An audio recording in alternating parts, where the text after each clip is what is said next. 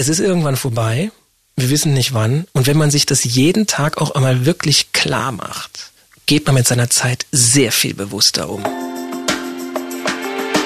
Get Happy. Der Achtsamkeitspodcast von Antenne Bayern. Und hier ist Kati Kleff. Herzlich willkommen. Mein erster Gast im neuen Jahr ist der Erfolgsautor, Redner, Gedankenleser und Illusionist Thorsten Havener.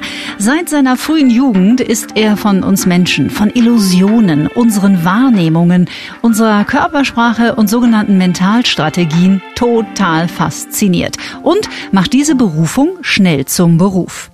Er geht durch die Decke. Er schreibt mehrere Bestseller, die sich über eine Million Mal verkaufen und in 16 Sprachen übersetzt werden. Er bekommt eine eigene Fernsehshow, ist regelmäßig ein gern gesehener Gast in zahlreichen TV-Talkrunden und bringt sein ständig wachsendes Wissen in unterschiedlichen Live-Programmen erfolgreich auf die Bühne. Die Süddeutsche Zeitung bezeichnet ihn als Weltwunder. Eigentlich wollte ich mit ihm über sein aktuelles Buch Ich sehe das, was du nicht sagst sprechen. Aber irgendwie wollte es das Leben, dass unser Gespräch in eine ganz andere Richtung verläuft. Oder auch nicht, man weiß es nicht. So oder so, mir persönlich hat der Austausch mit ihm unglaublich viel gegeben und mich staunen lassen. Denn Thorsten Havener hat ein wahnsinnig feines Gespür für Menschen, das er auch übersetzen kann. Und er verfügt gleichzeitig über ein unvorstellbares Wissen in den Bereichen Psychologie, Philosophie und Kommunikation. Und ganz ehrlich, die Kombi ist unschlagbar. Und sympathisch ist er übrigens auch. Viel Freude beim Zuhören. Hallo, mein Name ist Thorsten Havener und meine Berufung ist Menschenkenntnis, Körpersprache und Charakterkunde. Was ich versuche den Menschen zu geben, ist äh, in Harmonie zu kommen mit sich selbst. Zu einem glücklichen Leben gehört für mich meine Familie, Musik und Literatur. Was habe ich denn schon seit unserem Kennenlernen vor ein paar Minuten alles über mich verraten, was du jetzt schon weißt? Also was man direkt wahrnimmt, ist, dass du sehr, sehr offen bist, viele offene Gesten, du hast direkt gelächelt. Sehr interessant, wenn man was erzählt, dann, dann fährst du nicht direkt dazwischen, sondern hörst zu und du nickst dabei auch immer schön, so wie jetzt gerade. Und dann kommen solche, mhm, mhm, was ja nicht unbedingt immer bedeutet, dass du mir zustimmst, sondern was den anderen ja eher dazu ermuntert, weiterzusprechen. Und mein Eindruck ist, dass du von deiner Persönlichkeit her sehr, sehr offen bist, dich sehr, sehr schnell und gerne mit anderen Menschen verbindest, gut auf die zugehen kannst, dass es mit Sicherheit aber auch Momente gibt, in denen du sehr für dich sein musst und in denen du dich sehr zurückziehst und in denen du auch die Ruhe sehr genießt. Also diese Polarität, würde ich jetzt mal sagen, ist dir sehr wichtig. Das ist schon nicht schlecht als Einstieg. Thorsten, du trägst viele Bezeichnungen von Illusionist über Gedankenleser. Welche ist denn dir persönlich die liebste? Das ist echt schwierig, ne? Das ist vor allen Dingen in Deutschland meine Erfahrung. Braucht man immer so eine Schublade, wo man das Schaffen einer Person irgendwie reinpacken kann. Also der ist Musiker, wenn man es mhm. dann, oder der ist Gitarrist oder was auch immer. Das ist bei mir tatsächlich nicht so einfach. Ich, ähm, ich habe auch tatsächlich in der Zeit von Corona meinen meine Ausrichtung stark geändert, äh, zugegebenermaßen gezwungenermaßen. Ich habe das nicht von aus freien Stücken gemacht, das wurde mir praktisch vorgegeben. Mhm. Und da würde ich sagen, momentan bin ich Ratgeber. Also in dem Moment, wo ich jetzt nicht mehr viel auf der Bühne stehe, beziehungsweise gar nicht mehr auf der Bühne stehe, weil das ja gerade nicht geht, habe ich mich komplett auf meine Tätigkeit als Ratgeber fokussiert und würde das momentan auch tatsächlich als meine, meine Profession irgendwo angeben, wenn ich jetzt so einen Zettel ausfüllen müsste. Wie schön ist ja ein Anliegen nochmal zusätzlich, dass du in die Welt trägst. Ja, ich hatte das immer schon, diesen, diesen Wunsch, die Themen, die ich so spannend finde und wo ich mitkriege, dass viele Leute das auch spannend finden, aber weil die halt ein anderes Leben führen, andere Berufe haben, sich damit nicht so intensiv beschäftigen können, ähm, dieses Wissen an die weiterzugeben. Aber ich habe mich irgendwie nie reif genug dafür gefühlt. Also mein, mein erstes Buch habe ich geschrieben vor, ähm, vor elf Jahren kam das raus, ja. Und vor elf Jahren war ich halt Mitte 30 naja, fast schon Ende 30, wenn ich ehrlich bin. und dachte mir irgendwie, als die Leute dann gesagt haben, ja, da musst du Coachings anbieten und Seminare machen. Und ich dachte mir nur so, ey, mit, mit, mit 30 und dann habe ich da, oder mit, mit Mitte 30 und dann habe ich da Leute sitzen mit Anfang 50, die viel mehr Erfahrung haben. Ich will das nicht. Ich habe mich nicht reif genug gefühlt. Ob das richtig ist oder nicht, weiß ich nicht. Ich kann nur sagen, jetzt langsam fühle ich mich äh, in einer Phase meines Lebens, in der ich all das, was ich gelernt habe und auch anwenden kann, gerne auch weitergeben würde. Eigentlich eine, eine konsequente Weiterentwicklung. Mhm. Ja. Schön. Ja, finde ich auch. Macht auch großen Spaß. Brauchen die Leute Rat nur bezüglich Corona oder kommen da ganz andere Themen raus? Also oft ist das, das dass sie zu mir kommen wegen Corona ist praktisch das Symptom, das ist der Auslöser all dessen, aber da steckt dann meistens mehr dahinter und ich bin ganz klar auch mit dem Begriff Ratgeber deshalb zufrieden, weil er sich abgrenzt von einem Psychologen. Ich bin kein Psychologe, das wäre auch vermessen. Ich habe keine psychologische Ausbildung und würde jetzt auch meine meine Klienten nicht als Patienten bezeichnen, sondern die kommen einfach irgendwo nicht weiter. Die würden gerne was umsetzen und können das nicht umsetzen oder die, die fühlen sich unwohl und, und würden sagen, wie kann ich denn anders denken? Das ist eigentlich die Frage, um die sie es immer dreht. Wir hören so oft, da musst du anders drüber denken. Da musst du mal eine andere Perspektive einnehmen. Betracht es doch mal von einem anderen Blickwinkel aus. Und ich frage mich dann immer, ja, aber wie geht denn das? Also, mhm. Ich habe den Satz schon so oft gehört und das war auch mit einer der, der Ursprünge, das aktuelle Buch zu schreiben, weil ich mich da mal auf die Suche gemacht habe. Wie geht denn das, anders über etwas zu denken? Das geht nur, wenn wir einmal uns selbst genau kennen, also wenn wir unseren eigenen Charakter kennen, wenn wir den noch annehmen, wenn wir auch nicht noch in Widerstand gehen dazu und sagen, ich mag das nicht, so wie ich bin, mag ich mich nicht, sondern im ersten Schritt auch mal akzeptieren, dass wir all diese vielen Seiten haben, dass wir einige davon ausleben sollten, andere besser nicht, was kann man da machen? Und im zweiten Schritt wie geht es denn anders zu denken? Wie geht es denn zum Beispiel, wenn ich jetzt, wenn ich was in, in die Zukunft, wenn ich da was umsetzen möchte und habe da aber Angst davor, wie kann ich damit umgehen? Das sind Fragen, die hauptsächlich kommen. Wenn wir uns besser verstehen und die anderen besser verstehen, wären wir dann alle zufriedenere Menschen? Ich versuche mal das Wort glücklich zu vermeiden, weil glücklich ist das groß. Ist, glücklich ist auch schon ein wenig verbraucht über die mhm. letzten Jahre. Und ich muss sagen, das Ziel des Lebens besteht ja nicht unbedingt auch immer daran, glücklich zu sein. Also ich habe in den letzten Jahren oft so den Eindruck, dass man auch über die Medien suggeriert bekommt, du musst glücklich sein. Aber glücklich sein ist kein Zustand, den man immer haben kann. Das ist wie immer, immer sprinten oder immer nur einatmen. Also du musst auch mal ausatmen und langsam geht. Es geht halt nicht. Und ich finde, jeder hat natürlich ein Recht darauf, sehr glückliche Momente in seinem Leben zu erleben. Aber dauerhaft glücklich sein ist meines Erachtens eine, eine falsche Bezeichnung. Dauerhaft mit sich im Reinen sein, in Frieden leben. Ähm, oder in, in Akzeptanz leben dessen, was ist und dadurch ein entspanntes Leben führen, egal was so passiert. Wenn man es so rum betrachtet, wird es sehr viel machbarer. Mhm. Ähm, klar, ich meine, es gibt unglaublich glückliche Momente, aber die kannst du nicht jeden Tag immer so erleben. Dann würde sich das auch eher abnutzen. Von daher gebe ich dir da vollkommen recht. Da muss man ein bisschen vorsichtig sein mit den Namen, die man den Dingen gibt. Und da steckt ja schon ganz viel drin, wie nenne ich etwas, ja? Und da schwingt dann schon ganz viel mit, wie ich mich dem gegenüber verhalte oder auch für uns selbst. Das mächtigste Beispiel habe ich kennengelernt bei meiner Oma, bei der habe ich gelebt, äh, von also ich habe im selben Haus gelebt wie meine Oma, ähm, von 18 bis Ende 20, also während meiner Studienzeit. Und ich habe die wahnsinnig gerne gemocht. Und irgendwann kam so der Moment, wo ich gemerkt habe, oh, jetzt wird jetzt jetzt baut sie ab. Also es gab wirklich so und so, das ging recht schnell, wo man gemerkt hat, jetzt wird sie ein bisschen älter und kriegt's nicht mehr so gut hin wie davor.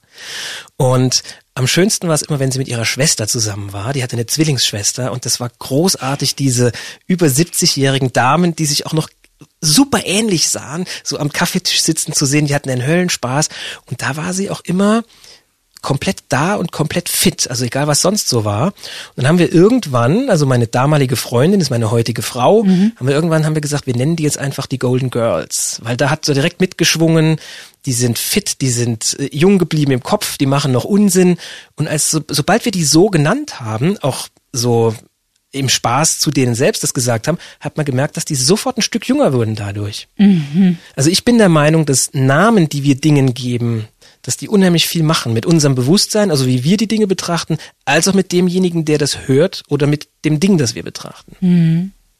Ja, wir könnten alle ein bisschen achtsamer mit Sprache sein, ne? Ja gut, Sprache ist für mich natürlich mit essentiell. Also ich werde oft auf die Körpersprache angesprochen, aber die gesprochene Sprache ist etwas, womit ich mich genauso intensiv befasst habe. Ich bin ja auch von meiner Ausbildung her eigentlich Übersetzer, also ich habe Übersetzen und Dolmetschen studiert und auch da habe ich gelernt, bevor ich richtig, richtig gut war in Englisch und Französisch, musste ich erstmal richtig gut in Deutsch sein. Mhm. Also die ersten zwei Semester an der Uni habe ich mehr über Deutsch gelernt als über die Fremdsprachen und erst im zweiten Schritt konnte ich die dann lernen. Mhm.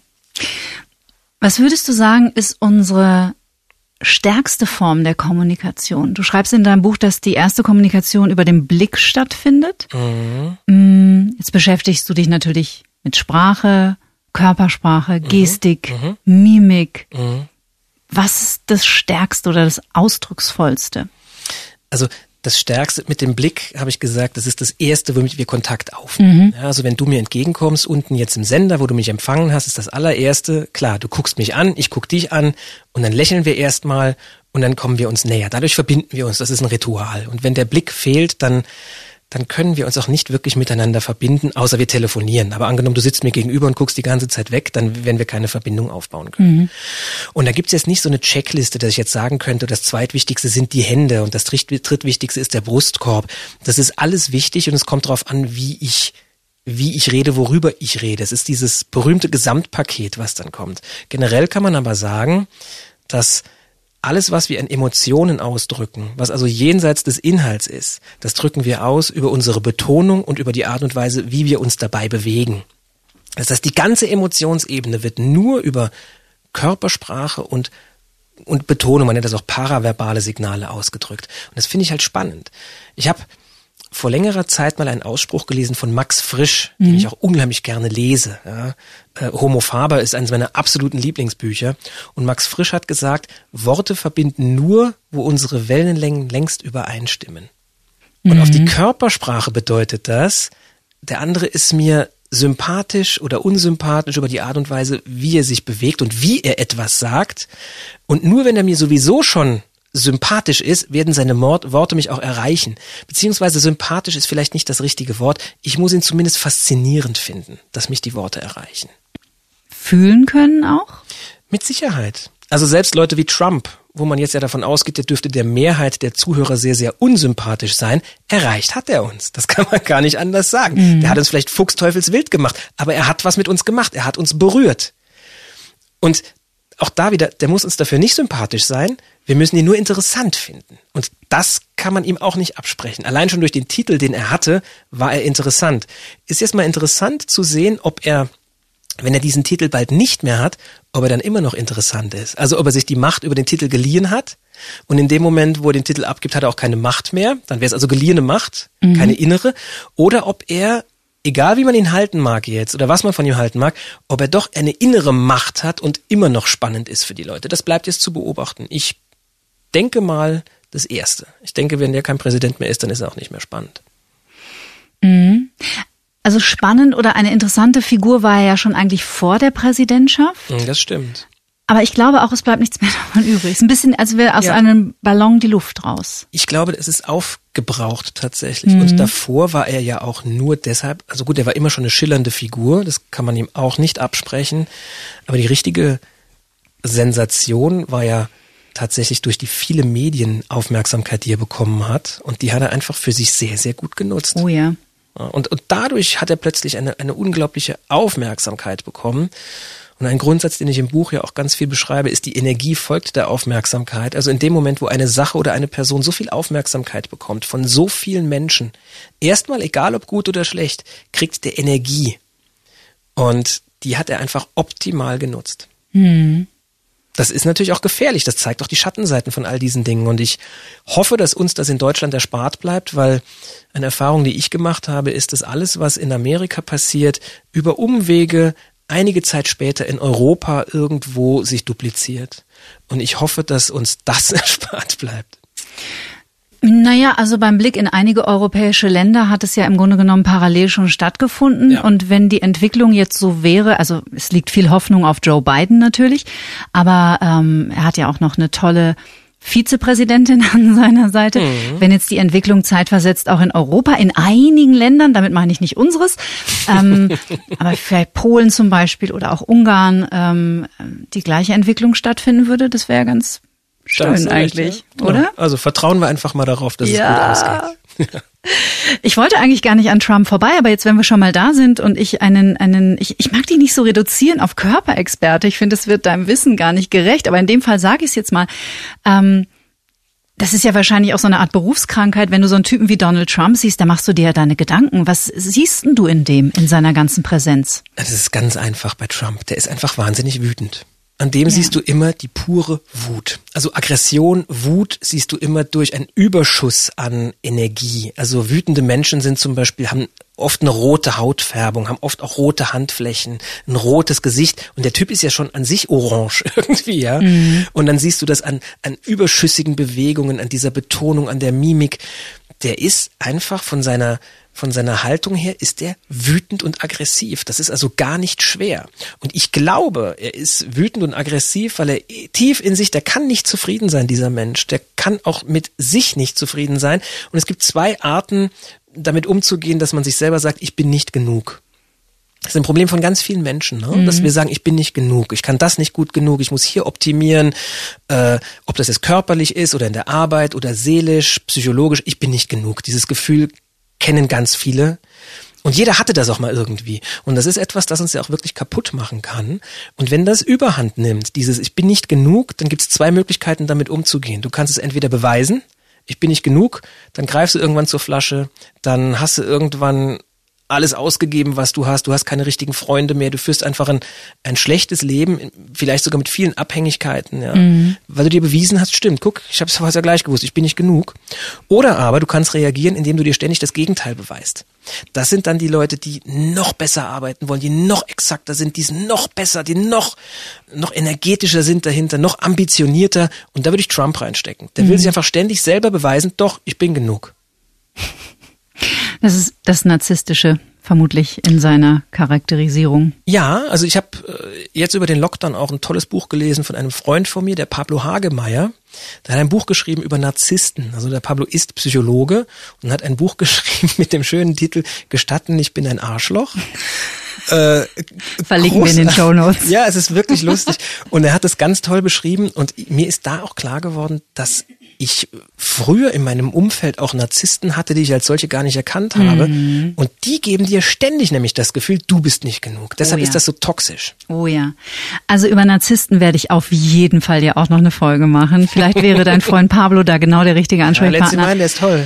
Weil ähm, das betrifft sehr viel mehr Menschen von uns, als sich das vorstellen können. Also interessant zu dem, was du gerade gesagt hast mit äh, den äh, ich, ich bin nicht genug, was ja ein, ein Klassiker versteckter Glauben Glaubenssatz im Unterbewusstsein ist, habe ich jetzt am Wochenende bei einer Fortbildung gelernt, dass Dopamin, das der Körper ja ausschüttet bei Belohnungsprinzip, tatsächlich auch bei negativen Glaubenssätzen greift. Das heißt, man denkt ja immer, man schüttet dann nur Dopamin aus, wenn man in, in Zusammenhang mit positiven Bestätigungen, also äh, ich bin schön, ja, stimmt, du bist schön, aber dass man äh, durch das Unterbewusstsein gesteuert, wenn man den verdeckten Glaubenssatz hat, ich bin nicht genug, dann sucht man sich diese Bestätigung immer wieder im Außen, weil der Körper sogar dann Dopamin ausschüttet. Ja, und das ist der Teufelskreislauf, den ja. ich beschrieben habe, mit dem du beweist es dir, indem du halt irgendwann zu irgendeiner Droge greifst. Ja. Und im, also in Anführungszeichen dann in der Gosse landest. Womit ich jetzt meine, du hast keine Freunde mehr, hast kein Netzwerk mehr um dich rum, hast wirklich niemand mehr, der dich mag, weil du einfach, weißt du, wenn dein Unterbewusstsein dir ständig sagt, du bist nicht gut und keiner mag dich, dann wird das Unterbewusstsein dafür sorgen, dass du dass du dir das beweist. Mhm. Denn es geht dir ja dann nur gut. Also dein Unterbewusstsein meint das ja nicht böse oder nicht böse. Es will halt einfach ähm, will halt nur beweisen, dass das, was es an Glaubenssätzen hat, dass das immer wieder auch bestätigt wird. Mhm. Das heißt, unser Unterbewusstsein hat zwei Hauptantriebsfedern. Das eine ist weg von, weg vom Leid und hin zum Angenehm, hin zur Lust. Und ähm, so paradox sich das anhört, aber es, wir empfinden dann, wenn wir so verquert drauf sind in solchen Momenten, mehr Lust, wenn wir uns selbst beweisen, dass wir es wirklich nicht wert sind. Das ist ein ziemlich bitterer Teufelskreis. Ja, das ist leider richtig, in dem viel mehr Menschen stecken, als sich's vorstellen können, weil oh. diese äh, Glaubenssätze ja wie ja gerne im Unterbewusstsein wirken und selbst wenn du jemanden darauf ansprichst, Mensch, kann es sein, dass du so einen Glaubenssatz hast? Ich bin mhm. nee, nicht, dass ich wüsste. Ja, genau, nicht, dass ich wüsste. Ja, du du weißt es auch nicht. Mhm. Das ist allerdings auch eher etwas, also ich glaube, das ist sehr sehr schwierig und mit viel Konfliktpotenzial verbunden, jemand anders ungefragt vor allen Dingen auch noch darauf hinzuweisen. Mhm. Ähm, das muss von der Person selbst kommen. Also Glaubenssätze ist zum Beispiel etwas, wo ich mit meinen Coaching-Klienten sehr, sehr viel dran arbeite. Und äh, die müssen das selber rausfinden, was die Glaubenssätze sind. Das kann auch kein anderer für dich rausfinden. Leider wahr. Mhm. Vor allen Dingen, es erzeugt ja auch nur Gegendruck. Und Widerstand. Ja, und Widerstand ist immer Stress. Ne? Also wann sind wir immer aus der Balance? Aus Balance sind wir immer dann, wenn wir etwas komplett nicht annehmen wollen. Und wir kommen ganz schnell in eine Balance und einen inneren Frieden und damit auch in ein Glück, um dieses Wort mal wieder zu bemühen, wenn wir einfach annehmen, was ist. Vor allem, wenn du es eh nicht ändern kannst. Und dann im zweiten Schritt uns nur auf das fokussieren, was wir in der Hand haben, was wir wirklich ändern können. Und das trifft wirklich auf alles zu. Ich habe als Jugendlicher einen Freund gehabt, der sehr schwer krank war, der dann auch leider an seiner Krankheit verstorben ist.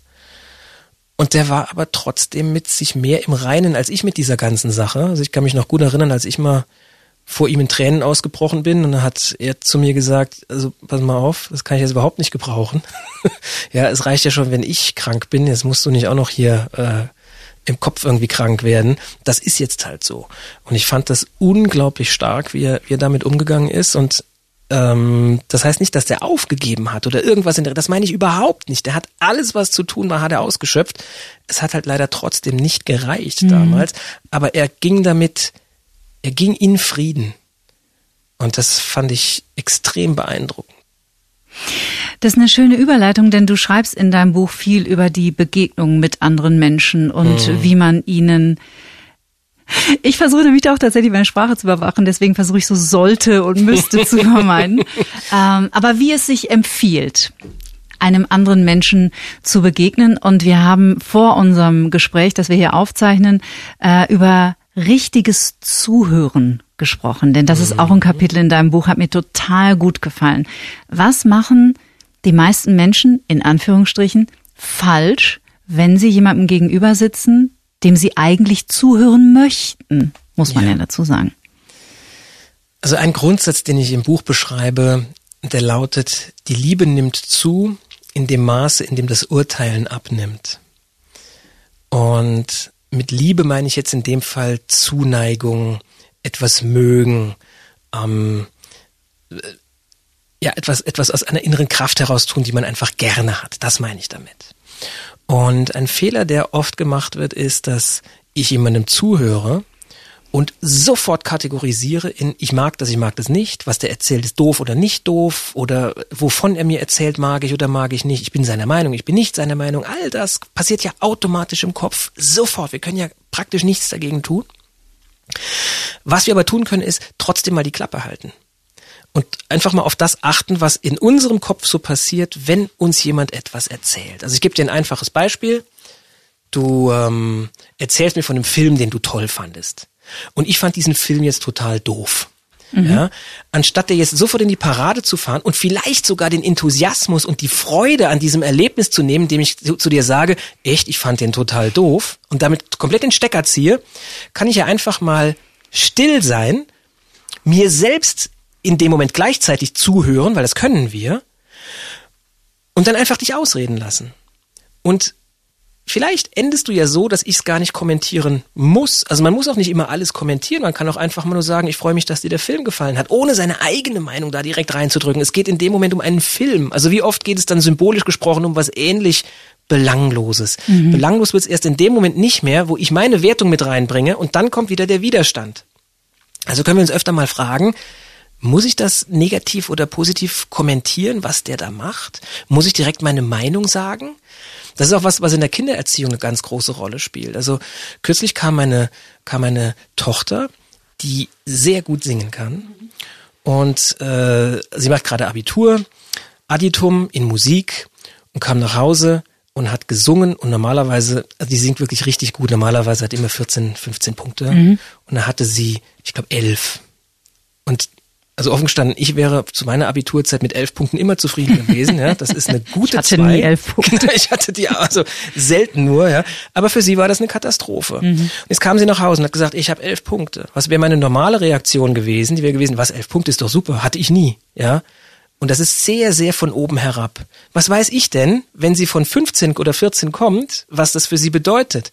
Also habe ich mich mal auf das besonnen, was ich gerade erzählt habe und habe gesagt, echt, erzähl mal. Mehr nicht. Echt, erzähl mal. So, und dann hat sie einfach alles erzählt und ich habe nichts dazu gesagt, einfach nur auch genickt, mhm, alles klar, mhm. So, und danach hat sie gesagt, äh, danke, das war jetzt echt gut. Dabei habe ich gar nichts gesagt. Und ich glaube, das war der Punkt. Es ist so schön, dass du das erzählst und so interessant auch, weil das tatsächlich eine Beobachtung ist, die habe ich vermehrt im letzten Jahr gemacht, weil ich das auch sehr spät gelernt habe. Nicht sofort, aha, ich auch, Ja, äh, ich nicht, genau. äh, nach vorne zu preschen und dabei eine total tolle, Be also eine Feststellung gemacht habe. Und jetzt sind wir dann wieder in im Zusammenspiel mit Mitmenschen, weil das ist ja auch eines deiner deiner Steckenpferde und wo, Ja. womit du dich so viel beschäftigst. Weil diese Welt ist eine schönere, wenn wir alle ein bisschen liebevoller miteinander umgehen. Zum einen entspannen sich die Menschen sichtbar, wenn man nicht sofort eine Meinung herausposaunt. Ja. Sie fühlen sich sicher und ähm, sie haben das Gefühl ganz unterbewusst, dass sie okay sind mit allem, was sie mitbringen. Und sei es nur drei Nüsse für Aschenbrödel, den ich vielleicht total blöd finde, aber den sie über alles lieben. Ja, genau. Und drei Nüsse für Aschenbrödel, ob du den jetzt schön findest oder nicht, was bedeutet das denn für unser Gespräch? Überhaupt genau. nichts. Es ist ein, ein, ein Ritual. Ich muss das weder so finden noch so. Also ich persönlich mag den übrigens, ja. Aber ich weiß offen gestanden gar nicht mehr, ob ich den wirklich noch mag oder ob das einfach nur eine Kindheitserinnerung ist, die ich jedes Jahr auffrische. Aber das ist ja auch egal. Und das Schöne ist auch, wenn du es mal nicht kommentierst, wenn du einfach mal nicht deine Meinung sagst, außer du bist gefragt, ja, dann wirst du sehen, dass die Leute danach sagen, ja, der ist so offen. Dabei bist du gar nicht offen. Du erzählst einfach nur nicht ständig was von dir. Und du machst einen Raum auf, natürlich für dein Gegenüber. Du lässt Platz für mehr Gespräch da drin. Ganz genau. Eine tolle Lebenshilfe übrigens auch in allen Freundschaftssituationen, wenn es um Beziehungsfragen geht. Jeder hat diesen einen Freund oder diese eine Freundin, die in so einer ganz, ganz toxischen, unguten Beziehung steckt, wo schon alle seit Jahren sagen, "Äh", so. Ähm, diesen Menschen einfach mal nicht zu sagen, ja, ich hab's dir gleich gesagt und du musst da raus, siehst du's nicht und diddelde, Ja. sondern einfach nur zu sagen, ich glaube, es ist ganz schön schwer. Also ich hab's dir gleich gesagt, ist ein Satz, der hat schon Ehen zerstört. Ja. ich hab's dir gleich gesagt, hat noch nie dafür gesorgt, dass derjenige, der den Satz hört, sich besser fühlt als davor. Ein ähnlich schöner Satz, den ich liebe, ist Beruhig dich doch mal. Also, auch das hat nachweislich noch nie Erfolg gehabt. Ja. Ich hab's dir doch gleich gesagt. Oder aber auch schön, das ist doch nicht so schlimm. Ja, das ist alles Gift. Das kannst du machen, wenn du den anderen wirklich ärgern willst, wenn du ihn wirklich loswerden willst, dann kannst du sowas machen. Aber das hat mit dem Prinzip Liebe nimmt zu, in dem Maß, in dem das Urteilen abnimmt, dann überhaupt nichts mehr zu tun. Du benutzt dann einfach andere Werkzeuge, um dich nicht weiterzuentwickeln. Und ich denke, der beste Satz, selbst wenn jemand in so einer toxischen Beziehung ist, ist einfach nur zuzuhören und danach zu sagen, was kann ich für dich tun? Und das ist auch so etwas, weißt du, ich werde ja oft dann gefragt, wie, wie, wie kann man denn andere Leute besser durchschauen, kommt bei mir ganz oft, als wenn das Ziel wäre, andere Leute zu durchschauen. Dabei ist das Ziel eher zu interpretieren, was man sieht. Das ist viel sanfter. Ähm, aber wo du wirklich Menschen kennenlernen kannst, ist, da stelle ich erstmal eine philosophische Frage. Wer ist der bessere Freund? Der, der dir zur Seite steht, wenn es dir nicht so gut geht? Oder der, der sich mit dir freut, wenn du viel erfolgreicher bist als er?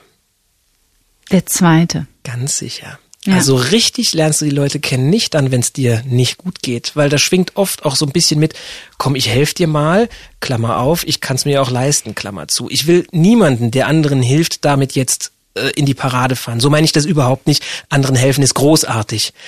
Aber meine Erfahrung ist, wenn du richtig, richtig erfolgreich bist, die Leute, die sich dann mit dir freuen können, das sind die, auf die du dich auch in den harten Zeiten meistens sehr gut verlassen kannst.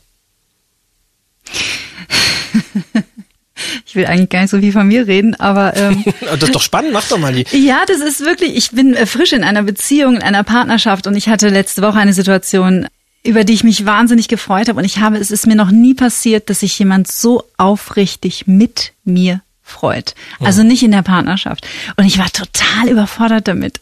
Du spürst das, ob jemand sich Ja. gespielt freut oder ob sich jemand aufrichtig freut. Du spürst es einfach. Und gespielte Freude tut richtig weh. Ja, das ist so, so hinterlistig fühlt ja. sich das an irgendwie, ne? So, so gespielt einfach. Mhm. Falsch. Und das mögen wir nicht. Und es ist auch wieder dieses Prinzip. Was ist die stärkste Kraft, die wir haben? Die, was ist die stärkste Kraft, aus der wir heraus etwas machen können? Das ist immer eine Zuneigung oder es ist ein großes Wort, das ist Liebe, Liebe zu einer Sache. Und das ist auch übrigens etwas, was du in der Beziehung richtig machen kannst. Wenn die Beziehung so Risse bekommt und du merkst, es läuft irgendwie gerade nicht so und alles, dann ist der einfachste Schritt, den du für dich gehen kannst, dich nur auf das zu konzentrieren, was du an dem anderen magst. Hör einfach mal für dich selber auf, drei Tage. Hörst du mal auf zu kritisieren. Du sagst einfach mal nichts. Du sagst mal nichts, wenn der Kaffeebecher da rumsteht, wo er nicht rumstehen sollte oder was immer es auch sein soll, die Zahnpastatube nicht richtig ausgedrückt ist oder irgend so eine Nichtigkeit. Du sagst einfach gar nichts. Und du konzentrierst dich nur auf das, was du richtig, richtig gerne hast. Und der zweite Schritt ist, du sagst es nicht laut, weil das wirkt auch so ein Lob ist oft auch von oben herab. Der, der lobt, hat den höheren Status als der, der das Lob mhm. empfängt, mhm. sondern ich finde das Wort Anerkennung schöner. Du übst dich in Anerkennung und das machst du nur in Gedanken. Denn dann kann der andere dir auch nicht widersprechen. Mhm. Du, du erkennst alles, was der andere richtig macht und gut macht und, und, und an Schönem, an Gutem mitbringt, das erkennst du alles an, aber nur in Gedanken. Und alles andere lässt du einfach mal weg. Und dann schau mal, was passiert. Das geht ganz schnell, dass der andere fühlt, da ist was anders. Und weißt du, wir können andere Menschen ja sowieso nicht ändern. Das ist auch immer so, ich werde ganz oft gefragt, ja, wie kann ich denn das Verhalten anderer Menschen beeinflussen? So manipulieren. Ja, genau. ähm, das können wir gar nicht. Also hier ist das Geheimnis. Wir können andere Menschen überhaupt gar nicht beeinflussen. Das Einzige, was wir beeinflussen können, sind wir selbst. Und das Einzige, was wir an uns selbst wirklich unter Kontrolle haben, ist unser Fokus. Also worauf konzentriere ich mich? Und je nachdem, worauf ich mich konzentriere, werde ich mich verändern, wird mein Verhalten sich ändern. Und was der andere macht, ist immer nur ein Zurückgeben auf das, was er in mir sieht. Das heißt, wenn jetzt ein Verkäufer zu mir kommt, ich hatte letzte Woche hatte ich eine Online-Schulung für Verkäufer und da haben die auch gesagt, wie kann ich denn da hier, dass der Kunde, Leute, seid begeistert von eurem Produkt. Mehr nicht seid wirklich begeistert. Ja, und wenn es mal einen negativen Aspekt hat, sagt den ruhig, aber sagt ihn mit so einer Begeisterung, dass ihr sagt, das mag zwar sein, aber der Rest ist so toll.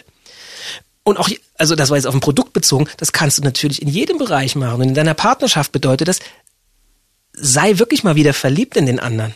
Mhm. Und mach dir das auch selber mal wirklich klar.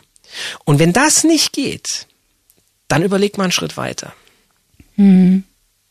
Das, was du da beschreibst, finde ich, ähm, wenn du jetzt von dieser Verkäufersituation sprichst und ein Verkäufer, was ja auch verständlich und nachvollziehbar ist, möchte irgendwie zu seinem Kunden noch mehr Zugang finden und ihn dazu bringen, Produkt XY zu kaufen. Aber es heißt, er, er will was von dem Kunden und der, der Kunde wird es wahrnehmen, auf welcher Ebene auch immer. Und dann geht man sofort zurück. Ja. Ich glaube, das ist was, was wir alle mal kapieren müssen, dass wir viel mehr wahrnehmen, als, als wir denken. Absolut. Also ich glaube, die wirklich guten Verkäufer sind nicht die, die ihrem Kunden irgendwas aufschwätzen wollen, sondern das sind die, die ihrem Kunden wirklich helfen wollen, ein Problem zu lösen. Mhm. Also es, es kann gut sein, dass, dass ein guter Verkäufer sagt, pass mal auf, das Produkt, was du willst, das habe ich nicht. Der und der könnte das haben. Und wenn ich nochmal irgendwas für dich tun kann, kommst du wieder. Und meine Erfahrung ist, also alle Leute, die ich in dem Bereich geschult habe, die kamen alle wieder. Mhm. Und wir glauben immer, unser, unser Körper hört an unserer Haut auf. Ne? Das stimmt aber nicht. Es gibt gewisse Dinge, die können wir wahrnehmen an dem anderen. Und wenn ich mit jemand anders rede, auch wenn wir beide jetzt reden, dann haben wir eine Verbindung mhm. gerade zueinander aufgebaut, die geht über das hinaus, was, was, was körperlich ist, sondern wir sind jetzt gerade eine Einheit. Und in der Partnerschaft ist das natürlich noch viel extremer. Und auch hier folgt die Energie der Aufmerksamkeit. Wenn ich mich nur auf das konzentriere, was mir gefällt, was ich schön finde, weshalb ich mit dem anderen zusammen bin und mir das auch immer wieder klar mache, dann wird die Beziehung, die wird sich ganz schnell wieder ändern. Mhm.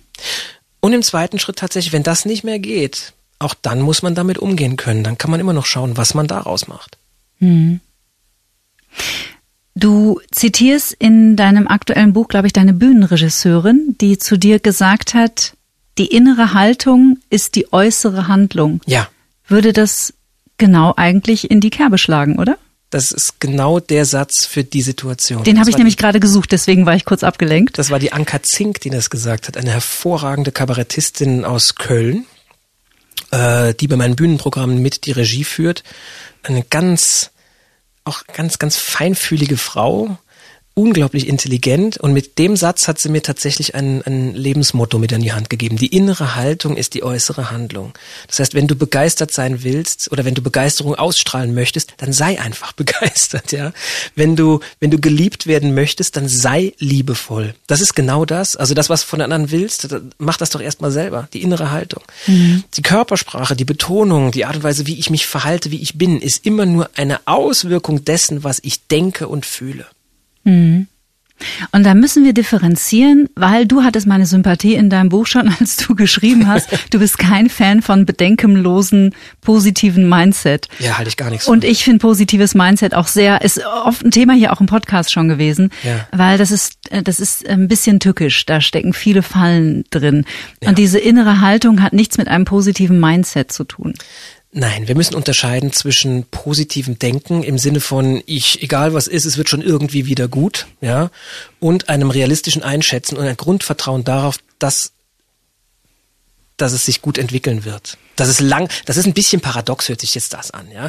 Aber einfach ein Grundvertrauen darauf, ähm, dass man das Beste erwarten kann, egal was ist. Das ist ein Riesenunterschied. Ich erkläre vielleicht mal, was ich unter diesem bedingungslosen Optimismus verstehe. Mhm. Das heißt, ähm, okay, also auf mein, mein Leben gerade äh, bezogen würde das bedeuten, ich habe seit neun, neun Monaten nicht arbeiten dürfen, ja. Ähm, aber irgendwie wird es schon wieder gut gehen. Das heißt, ich setze mich auf die Couch und warte, bis das Telefon klingelt, streame Netflix in dem Moment, weil irgendwie geht's schon wieder gut. Das schwingt mit, ich gebe ab an eine höhere Instanz, die mir wohlgesonnen sein kann oder halt eben nicht. Und ich mache gar nicht, ich bin handlungsunfähig. Ich blockiere mich letzten Endes selbst damit, indem ich einfach mal eine höhere Instanz abgebe. Davon halte ich gar nichts, weil es kann genauso gut schlecht ausgehen. Das weißt mhm. du nicht.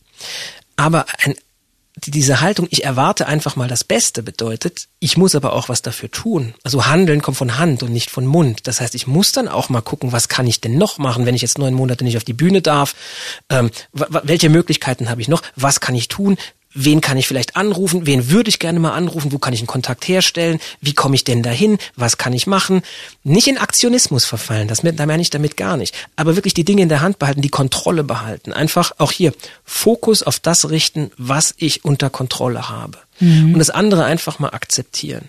Und das ist ein Riesenunterschied. Mhm. Und es gibt zwei Möglichkeiten, die Zukunft zu betrachten. Das eine ist, ich sage mir in Gedanken, um Gottes Willen, das wird ganz schlimm.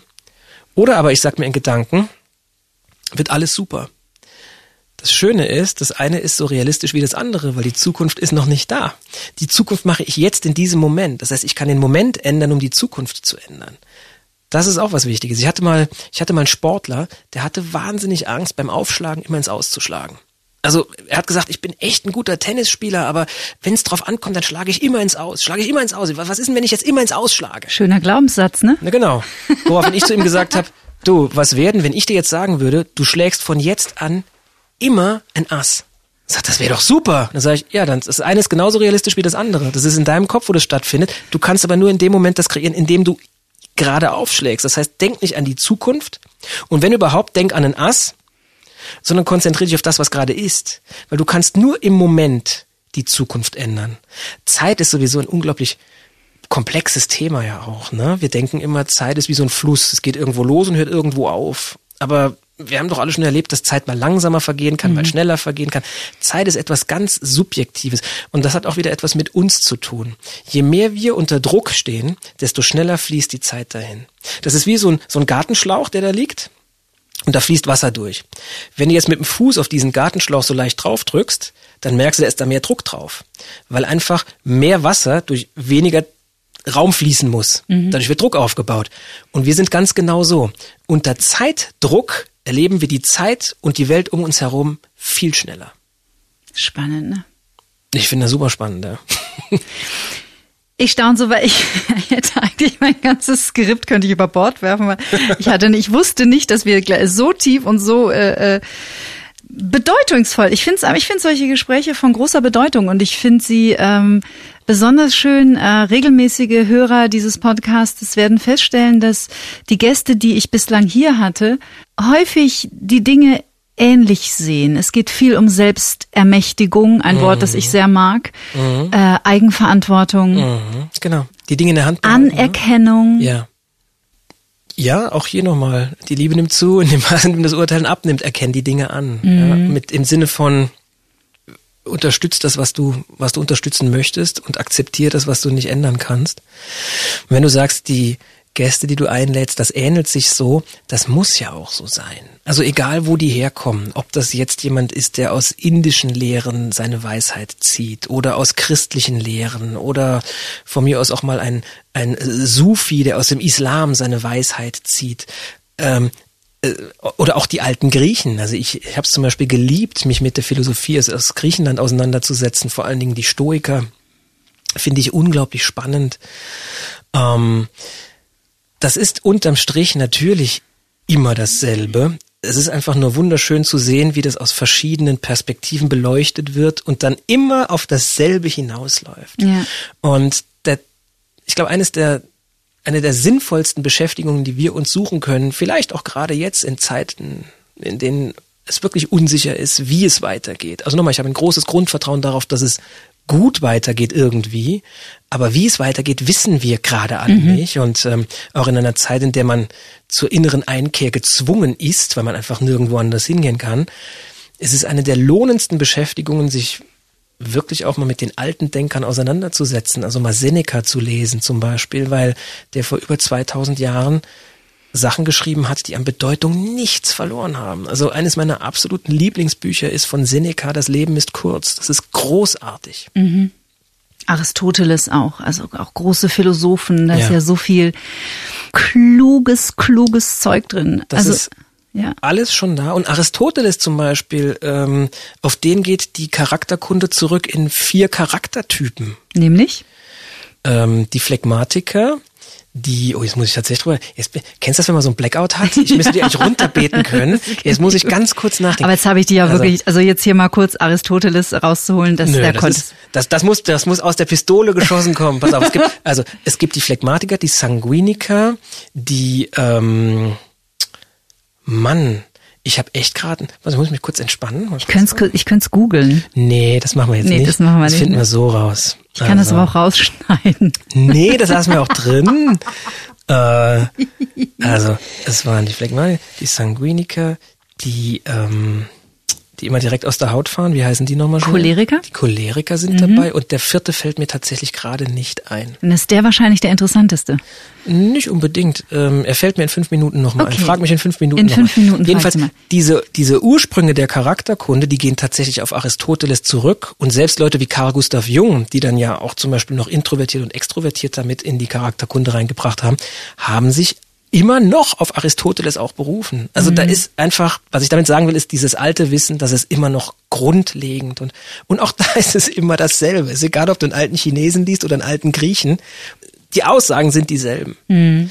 Und etwas, was die zum Beispiel auch gemacht haben, was auch sehr hilfreich sein kann, ist, äh, ist das Memento Mori. Die haben einfach über ihre Endlichkeit auch wirklich reflektiert und zwar jeden Tag. Also ich kann mir vorstellen, dass ganz viele Ängste momentan daher kommen, dass wir in einer Zeit angelangt sind, in der wir uns gar nicht mehr klar machen, dass dieser Besuch hier nicht von ewiger Dauer ist, sondern das ist alles nur geliehen, was wir hier machen. Das ist alles eine Zeit, die wir komplett genießen sollten, weil wir sie als Geschenk betrachten sollten. Mhm. Es ist irgendwann vorbei und da gibt es kein Entrinnen. Mhm. Und wenn es eins gäbe, wäre das auch eine Katastrophe. Da haben zum Beispiel Leute wie Harari drüber geschrieben in einer kurze Geschichte der Menschheit. Er hat gesagt, stell dir mal vor, es, es gäbe ewiges Leben und einige könnten sich das kaufen und andere nicht. Und die Reichen könnten sich halt ein, ein ewiges Leben kaufen und die Normalen nicht. Was würde das denn mit der Gesellschaft machen? Was würde das mit der Menschheit machen? Mhm. Also auch hier unterm Strich, es ist irgendwann vorbei. Wir wissen nicht wann. Und wenn man sich das jeden Tag auch einmal wirklich klar macht, geht man mit seiner Zeit sehr viel bewusster um. Mhm. Und auch hier will ich nicht sagen, ach, der hat ja gut reden, ja. Ich habe zwei Menschen verloren als Jugendlicher, die viel zu früh gegangen sind und die wollten nicht gehen. Ich will das also weder gut noch schlecht heißen. Aber es ist eine Dinge, äh, ein Ding, das müssen wir akzeptieren. Das ist halt nun mal so. Das gehört dazu. Das ja. gehört dazu. Ich vielleicht einen Buchtipp für dich? Ja. Mark Manson. Die uh, The Subtle Art of Not Giving a Fuck heißt es auf Englisch. Auf Deutsch heißt es uh, die subtile Kunst des darauf Scheißens. ist ein uh, unglaublich kluges, psychologisch wertvolles, philosophisches, ja. sehr witziges Buch. Wirklich toll. Also ein bisschen das, was wir hier machen, noch ein bisschen mehr Rock'n'Roll. Mm. Und da geht's im letzten Kapitel genau um das Thema, das du gerade beschrieben hast, nämlich wie wichtig es eigentlich ist, sich mit seiner eigenen Endlichkeit zu befassen. Aber es ist in unserer Gesellschaft einfach nicht so angesagt. Und das ist, glaube ich, gerade auch einer der wichtigen Punkte, denn Corona zeigt uns, wir haben keine Kontrolle. Wir hätten mhm. die gern, aber wir haben keine. Und da kannst du noch 20 Lockdowns machen und alles. Und es wird immer noch Leute geben, die daran sterben werden, weil du es nicht kontrollieren kannst. Aber mhm. auch hier, vielleicht stirbst du auch nicht dran. das, was ich damit sagen will, ist, du weißt es ja, nicht. nicht. Und wir haben es überhaupt nicht mehr drauf, über unsere eigene Vergänglichkeit vernünftig nachzudenken. Mhm. Das soll ich relativieren. Viele von uns haben das überhaupt nicht mehr drauf oder haben das vielleicht auch noch nie gemacht. Die leben, als wäre es unendlich und dann lebst du anders. Mhm. Vierter find, Charakter von Aristoteles? Ja, ich habe gerade gerade hatte ich auch im Kopf. Wir machen, wir machen ein Gewinnspiel draus. Schickt uns den vierten Charaktertypen von Aristoteles. Und gewinnt. Und gewinnt. Was gibt's denn zu gewinnen? Eine Tasse gibt's doch beim Radio immer zu gewinnen. Nee, ja, wir haben keine Tassen mehr. Oh. Es gibt irgendwas zu gewinnen.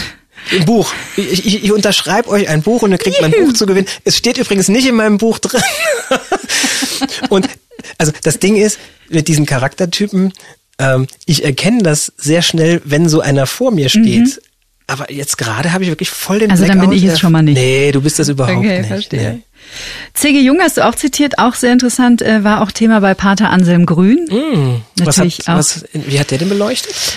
Ich glaube, der hat in seiner persönlichen Geschichte einfach eine große Rolle gespielt. Also C.G. Jung hat ja für viele, auch Psychologen der Neuzeit, ist ja, äh, wir haben es in dem Podcast schon erwähnt, ein Schüler von Freud gewesen und ja einer der, eine der Schlüsselfiguren eigentlich der, der Psychoanalyse auch und der, der auch heutigen Psychologie noch. Und auch der Spiritualität. Mhm, also es genau. gibt ja so zwei Schulen, oder es gibt wahrscheinlich noch viel mehr Schulen, aber zwei Schulen, die ich jetzt kenne. Das eine sind so praktisch die Hardcore ähm, Psychologen, zack, und das ist es, alles nur Chemie und Psychologie und so weiter. Und die anderen, das sind die, die sagen, ja, da spielt ja auch viel Spiritualität mit. Also so würde ich uns beide jetzt eher zum Beispiel. Mhm. Ähm, in die Richtung würde ich uns stecken. Ähm, und die Jungianer, die sind eher diejenigen, die dann auch die Spiritualität mit in, in diese ganzen Themen integrieren als mhm. die anderen.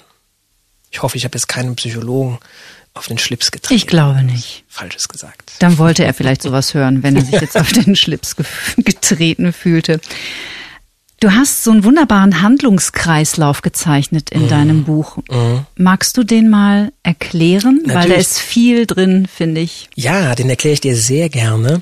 Ich kam auf diesen Handlungskreislauf über einen Satz, den ich dir eben auch schon gesagt habe, wenn jemand zu mir gesagt hat, ja, da musst du anders drüber denken. Ja? Also als Jugendliche habe ich das öfter mal gesagt und dann kam halt immer wieder dieser väterlich gemeinte Satz, ja, da musst du anders drüber denken. Und ich habe dann irgendwann, habe ich mal gefragt, wie?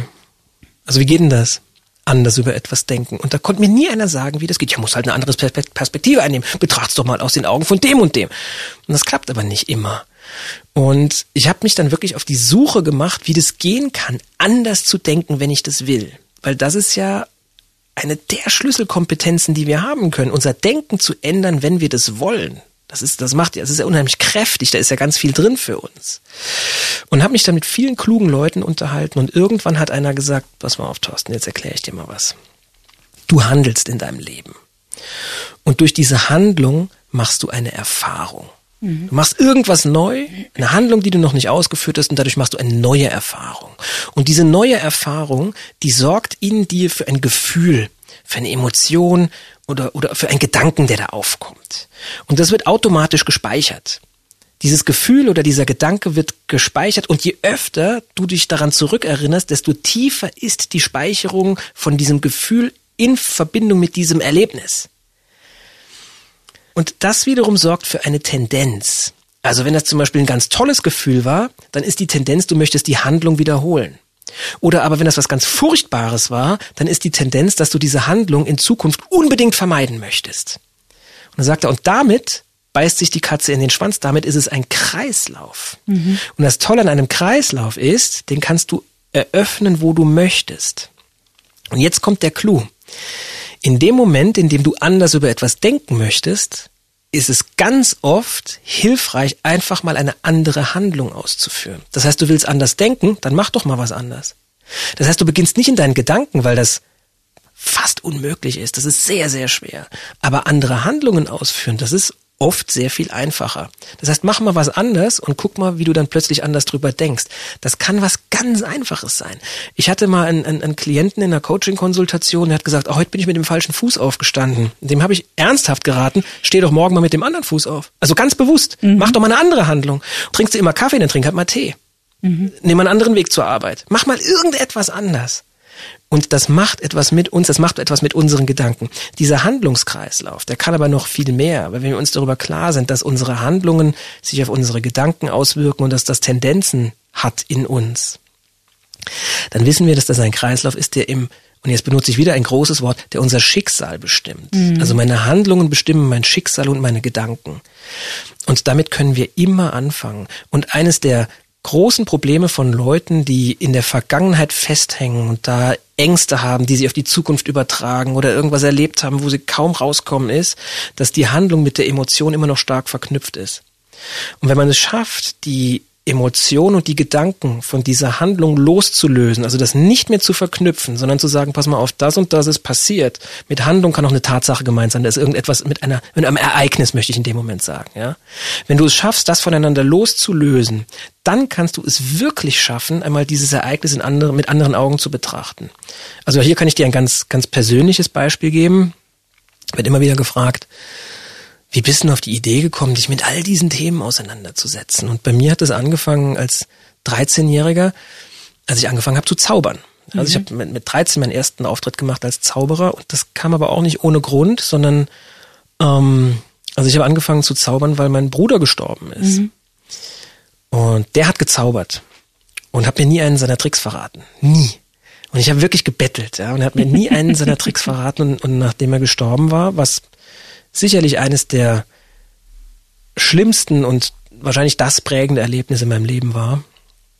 Irgendwann kurz später bin ich in sein Zimmer und habe diesen diesen alten Lederkoffer, wo er seine ganzen Zauberrequisiten drin hatte, den habe ich dann mal genommen und in mein Zimmer gestellt. Mhm. Und nach nach einer paar Tagen unglaublichem Respekt habe ich diesen Koffer dann noch aufgemacht. Also erstmal habe ich mich gar nicht getraut, diesen Koffer zu öffnen und irgendwann habe ich ihn dann doch aufgemacht und wahrscheinlich im Nachhinein war das einer der Schlüsselmomente in meinem Leben. Was, also heute weiß ich das, damals wusste ich das natürlich nicht. Ähm, und ich erzähle diese Geschichte, weil ich jetzt inzwischen die, die Emotion von der, von dem Ereignis ganz gut lösen kann und sagen kann, okay, das war ganz, ganz schlimm und ähm, das bleibt auch immer. Aber mein ganzes Leben wäre vielleicht anders verlaufen, wenn, wenn in meiner Jugend das nicht passiert wäre. Und mhm. ich führe jetzt ja ein sehr zufriedenes und, und gutes Leben. Also kann ich, vielleicht, vielleicht mache ich mich auch selber froh damit, aber es funktioniert, ja. Kann ich mit diesem schlimmen Ereignis immer noch etwas anderes verknüpfen und das meine ich mit, ich nehme die Emotion von dem Ereignis weg mhm. und, und kann ihm dadurch eine andere Bedeutung geben. Mhm. Und weißt du, die Kritiker sagen dann manchmal, ja, dann machst du dich selber mit froh. Ja, aber was spricht denn dagegen, sich selber mit was froh zu machen? Es funktioniert. Du leugnest ja, ja auch den Schmerz nicht. Nee, überhaupt nicht. Genau. Das war katastrophal. Es macht, macht ja einen großen Unterschied. Also wenn du jetzt sagen würdest, äh, ich mache mich jetzt froh, weil so schlimm war das alles gar nicht, ja, das war, war, dann ist natürlich, dann ist natürlich Quatsch. Aber du, du, du, ähm, du. Ich löse es ab. Genau. Also ich sage, ich habe diesen Schmerz gefühlt ja. und der ist auch immer noch nicht mhm. weg. Ja, aber es ist halt auch was anderes passiert und mhm. es sind mhm. einige andere Dinge passiert und das darf man halt dann auch nicht immer ganz vergessen und damit kann man sich wirklich im besten Sinne selber froh machen. Und was spricht denn dagegen, sich selber froh zu machen? Wenn man es selber kann, brauchst keinen anderen mehr, der es mhm. macht. Da fällt mir der Begriff Neuroplastizität zu ja. ein.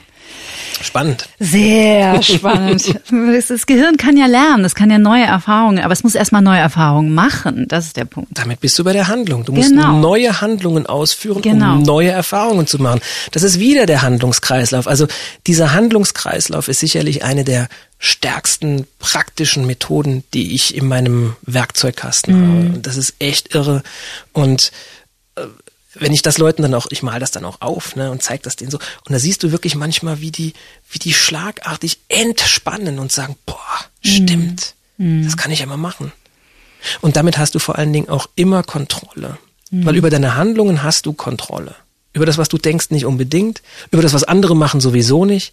Aber über das, was du machst und wie du es beleuchtest im zweiten Schritt, darüber hast du dann wirklich Kontrolle. Und da drin steckt eine unglaubliche Kraft. Mhm.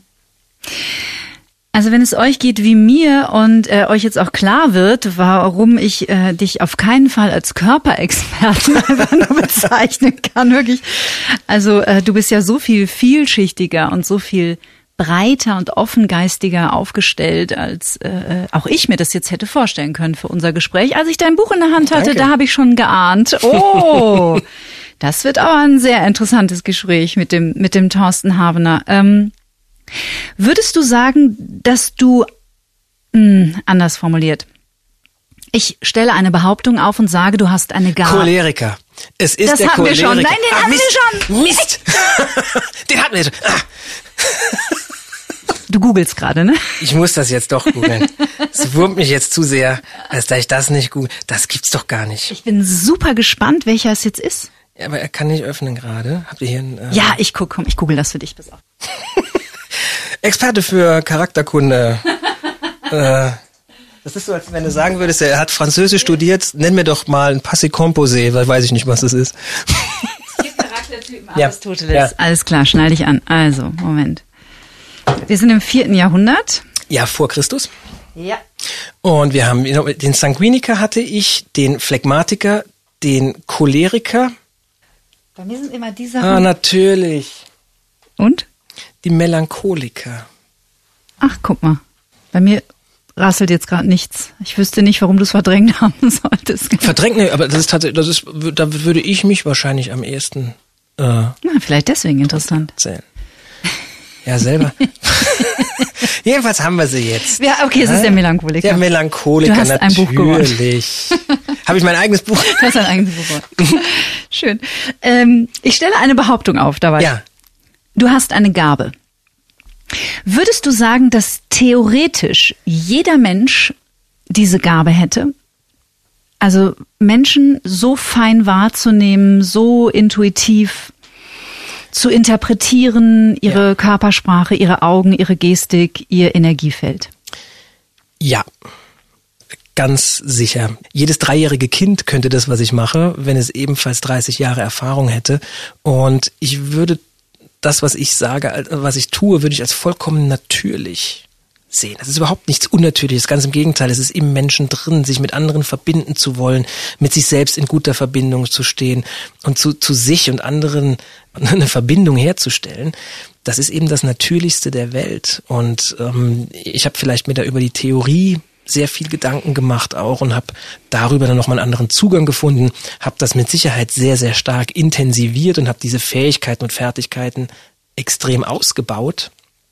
Aber das ist nichts Unnatürliches und nichts, was man nicht mit sehr viel Interesse an der Sache lernen kann. Und ich glaube, das ist vergleichbar mit dem Lernen eines Instruments. Also ich spiele ja auch Gitarre sehr viel und sehr gerne, aber halt mal gerade okay.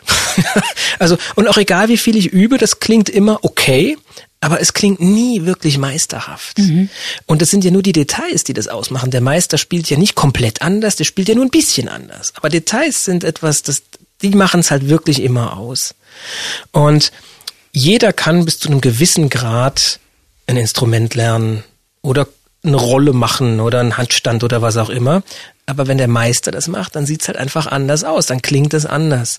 Und ich glaube, das ist immer dann, wenn eine unglaubliche Zuneigung zu dem Thema und der damit verbundene Fleiß. Also Fleiß hat in Deutschland oft so einen, so einen negativen Beigeschmack, das sind Streber, ne? Ein Streber ist fleißig. Aber wenn jemand wirklich aus absoluter Hingabe, aus absoluter Liebe zur Sache sich mit einer Sache beschäftigt, dann ist das für den noch nicht anstrengend, das ist auch kein Fleiß, der muss das ja machen. Und wenn er dann noch talentiert ist gleichzeitig, dann ist das eine unschlagbare Mischung. Und ich kann mich erinnern, ich, es gibt einen Gitarristen, den mag ich sehr, sehr gern, der heißt John Mayer. Der ist in Deutschland gar nicht so bekannt. Oder hier wird er dann reduziert auf äh, Your Body is a Wonderland, Wonderland. ja, genau.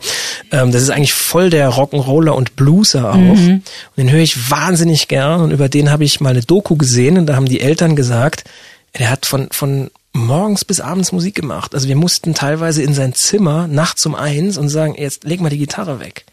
Und der würde das nicht als Fleiß bezeichnen. Der musste das machen. Und das hört man der Sache einfach an. Und der Unterschied ist allerdings, selbst wenn ich so viel geübt hätte wie John Mayer, würde sich's nie so anhören, sondern immer nur fast. Das ist dann der Unterschied. Aber vermutlich ist das die Berufung ist auch ein sehr strapazierter Begriff, aber in dem Zusammenhang fällt mir kein anderer ein. Oder das Anliegen, das John Mayer in die Welt trägt und du trägst dein Anliegen in die Welt. Ja. Was, unter welchen, unter welche Überschrift oder unter welchen Titel würdest du das setzen, was man erlernen kann? Ist es die Intuition? Was man erlernen kann? Ja, also dieser, dieser Kontakt, diese Gabe, die du hast. Oh. Ist es die Intuition? Instinkt? Wahrnehmung? Ich glaube, das ist einfach sein, ganz brachial ausgedrückt, sein Ding gefunden haben. Und dafür ist es auch tatsächlich nie zu spät, meiner Meinung nach. Ähm, ich hatte jetzt Glück, ich habe das mit 13 entdeckt, aber auch über einen Umweg. Ich wollte eigentlich immer nur ein richtig guter Zauberer werden als Jugendlicher. Ja, ich wollte einfach richtig gute Kartentricks äh, toll präsentieren. Und da merkt man schon, das toll präsentieren war dann der Schritt, mich weiter in die andere Richtung zu entwickeln und all diese Randgebiete mit aufzunehmen. Angefangen von der Körpersprache über die Suggestion, über die Betonung, über die richtige Wortwahl, also alles, was auch in Kommunikation dann da mitspielt. Und so hat sich das dann einfach entwickelt und und tatsächlich kam das auch mehr oder weniger zu mir, denn ich habe das dann irgendwann in meine in meine Vorträge mit eingebaut als Künstler. Und um die Jahrtausendwende rum kamen dann die ersten Leute, die gesagt haben, ja, halt doch darüber mal einen Vortrag. Also mach doch mal kein reines Zauberprogramm, sondern halt doch mal über diese Dinge einen Vortrag. Und ich wollte das erstmal gar nicht, weil ich wollte ja Künstler sein, ich wollte mich ja künstlerisch ausdrücken.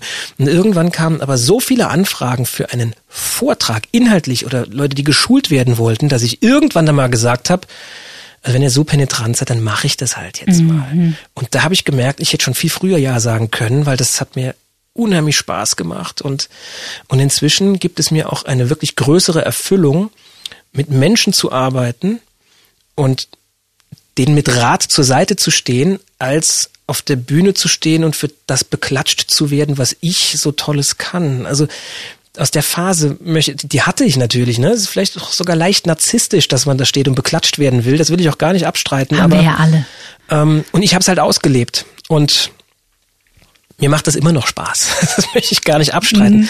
Aber das andere bedeutet mir inzwischen mehr. Weißt du, warum ich frage? Weil ich jetzt so im Hintergrund, falls ich abwesend kurz wirkte, weil du merkst ja auch alles, habe ich mich gefragt, weil jeder Podcast immer so eine Überschrift hat. Oh, Und jetzt weiß ich die Überschrift für deine Folge. jetzt bin ich gespannt. Sein Ding finden mit Thorsten Havener. Ja, Weil das beschreibt ja eigentlich deine Arbeit auch genau das, wo du auch die Menschen drin begleitest. Also in deinen Coachings, aber auch mit deinem, mit deinem aktuellen Buch.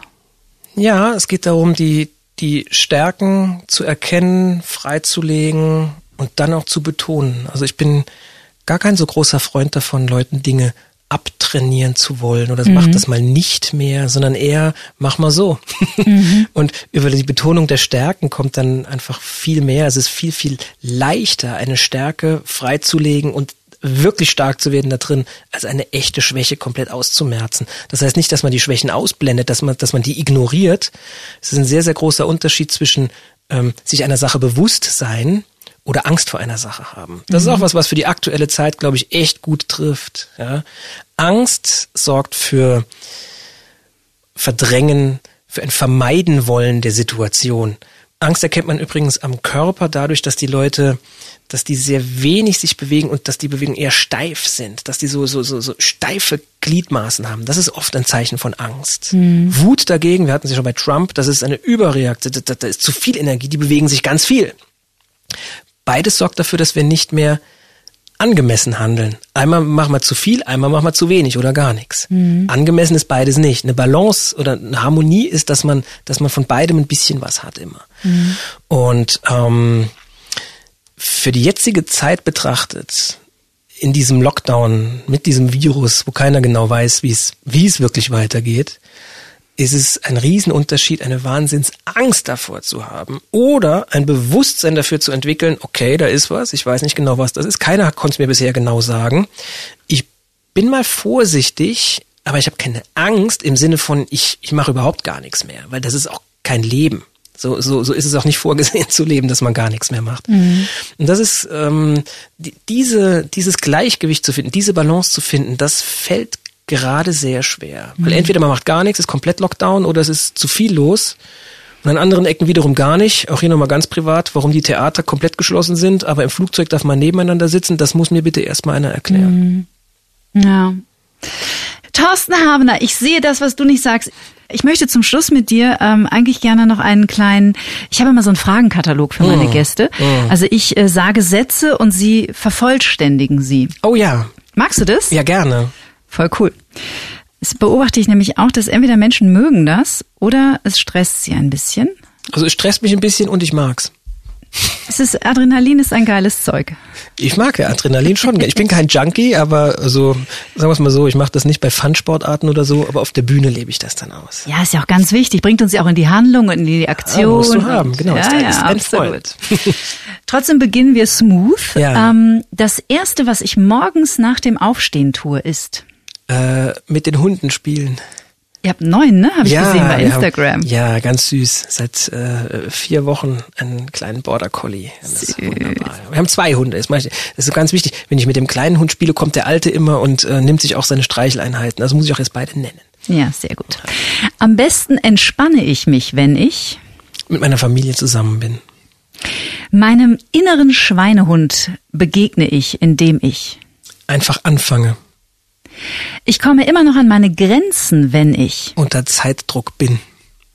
bevor ich schlafen gehe. Küsse ich meine Frau.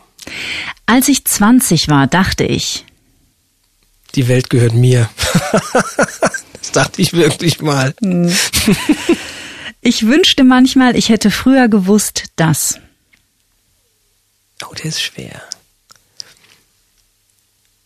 Hm. Da fällt mir jetzt tatsächlich gar nichts zu ein, welchen Tipp ich mir jetzt als junger Mensch geben würde. Den würde ich erstmal hinten anstellen. Na klar. wollen. Was diese Welt dringend braucht, ist Harmonie. Achtsamkeit bedeutet für mich, Sich selbst zu kennen und im zweiten Schritt auf andere gut zuge- zugehen zu können. Liebe ist. Nicht mehr zu urteilen und zu werten. Ich wünschte manchmal, ich hätte früher gewusst, dass. Skifahren großen Spaß macht. Ich habe spät angefangen mit dem Skilaufen. so schwer. Ich glaube, es hat niemand bisher so schnell geantwortet wie du. Wirklich? Ja. Ich hoffe, das kommt jetzt nicht unreflektiert rüber. Nein, überhaupt nicht. Es Gut. ist ja intuitiv gesprochen. Oder Genau. progressives Sprechen. Ja. Gell? Thorsten Habener, ich sehe das, was du nicht sagst, äh, verlinken wir natürlich in den Shownotes, genauso wie dein Instagram-Account. Ja, da bin ich sehr aktiv. Sehr aktiv. Du machst tolle Sachen in deinen Stories und äh, es war eine Freude, dir zuzuhören. Es, es war ein ganz anderes Gespräch, als ich erwartet hatte. Du wahrscheinlich auch.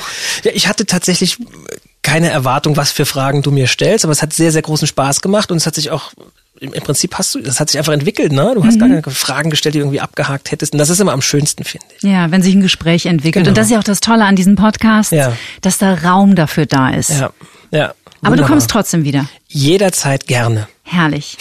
Alles Gute für dich. Danke für die Einladung. Was für ein großartiger Typ. Thorsten Havener. Schaut mal vorbei auf seinem Instagram-Account.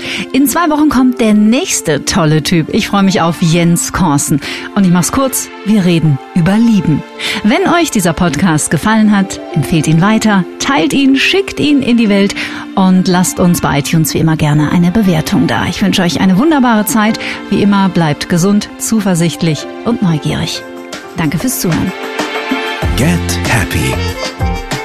Der Achtsamkeitspodcast von Antenne Bayern.